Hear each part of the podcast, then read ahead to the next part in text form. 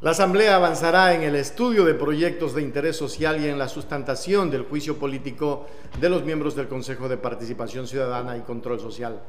La Asamblea Nacional en la semana del 31 de octubre al 4 de noviembre avanzará en el estudio de proyectos de ley de interés social para atender las demandas de la ciudadanía Está prevista la aprobación del informe para primer debate del proyecto de reformas a la ley de extinción de las universidades y escuelas politécnicas cerradas, el tratamiento del proyecto de ley de barrios y del proyecto que apoya el sector cafetalero en materia de control político. Continuará la revisión de la ejecución presupuestaria para el primer semestre de este año, la aprobación del informe sobre la desaparición y muerte de María Belén Bernal y la preparación del informe sobre el juicio político en contra de los miembros del Consejo de Participación Ciudadana y Control Social. El lunes 31 de octubre a las 12 del día, la Comisión de Régimen Económico conoció y votó el informe sobre la ejecución presupuestaria correspondiente al primer semestre de este año, mientras que la Comisión Multipartidista, la Comisión por la Justicia, Verdad y Justicia y Reparación, que investiga el, campo, eh, el caso del fallecimiento de María Belén Bernal, sesionará el lunes 31 de octubre a las 10 para analizar y aprobar el informe no vinculante. Gobiernos autónomos a las 8 y 30 del martes 1 de noviembre, la Comisión de Gobiernos Autónomos abocará conocimiento del proyecto de ley de barrios. También está prevista la socialización del proyecto de reformas a la ley 047.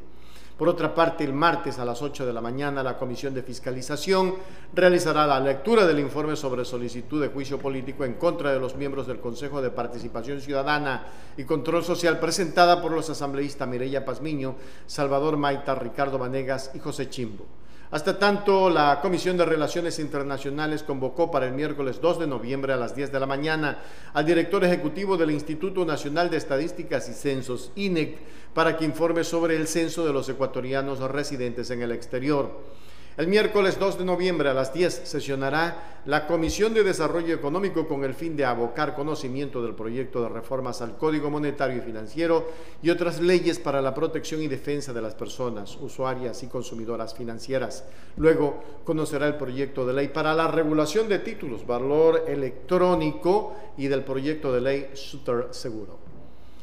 Soberanía alimentaria. El miércoles 2 de noviembre a las 11 y 30 la Comisión de Soberanía Alimentaria avanzará en el tratamiento del proyecto de ley para el desarrollo sostenible del sector cafetalero.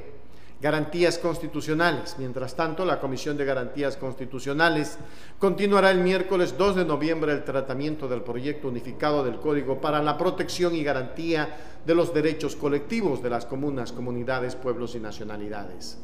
En educación, el miércoles 2 de noviembre, la Comisión de Educación tomará una resolución sobre el informe para primer debate del proyecto de reforma a la ley de extinción de las universidades y escuelas politécnicas suspendidas por el Consejo de Evaluación, Acreditación y Aseguramiento de la Calidad de la Educación Superior, SEACES, y mecanismos para asegurar la eficiencia y la distribución y uso de recursos públicos en el sistema de educación superior. Mientras tanto, en el tema de la niñez, el miércoles 2 de noviembre a las 9 y 30, la Comisión de la Niñez avanzará en el análisis del artículo del proyecto del Código de Protección Integral de Niñas, Niños y Adolescentes.